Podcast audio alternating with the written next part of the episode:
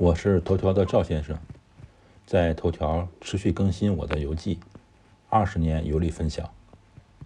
我计划先把欧洲二十个左右的城市游记写完，再集中写国内的游记。因为计划有变，先直播这次五一小长假自驾回京。本文共有八张照片。今天从柳湖书院退房，发现两个好玩的事情。第一。酒店都会有电视的节目单，方便住客看电视。柳湖书院的节目单挺不错，是一卷卷轴。果然是大山东，孔孟之乡，书卷气很重。第二，柳湖书院酒店卫生间洗手池上方有说明，水是抽取的地下温泉水，是咸的。我开始觉得奇怪，大家都是喝矿泉水，咸不咸怎么了？刷牙漱口的时候才明白，提示是对的。如果没有心理准备，肯定会有人因为水有异味投诉酒店。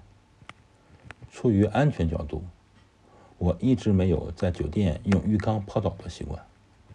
今天退房才发现，酒店放出来的是温泉水，没能用温泉洗澡，稍显遗憾。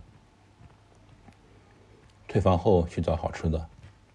距离酒店开车一分钟，就是一个可以品尝当地特色特色食物的地方，叫做市民大厨房。二层小楼，一楼卖各种美食，二楼是一个卖早餐和吃饭的排档。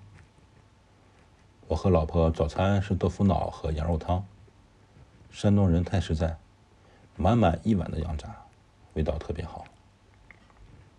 吃完早饭。去一楼给孩子买点零食，回家迫不及待了。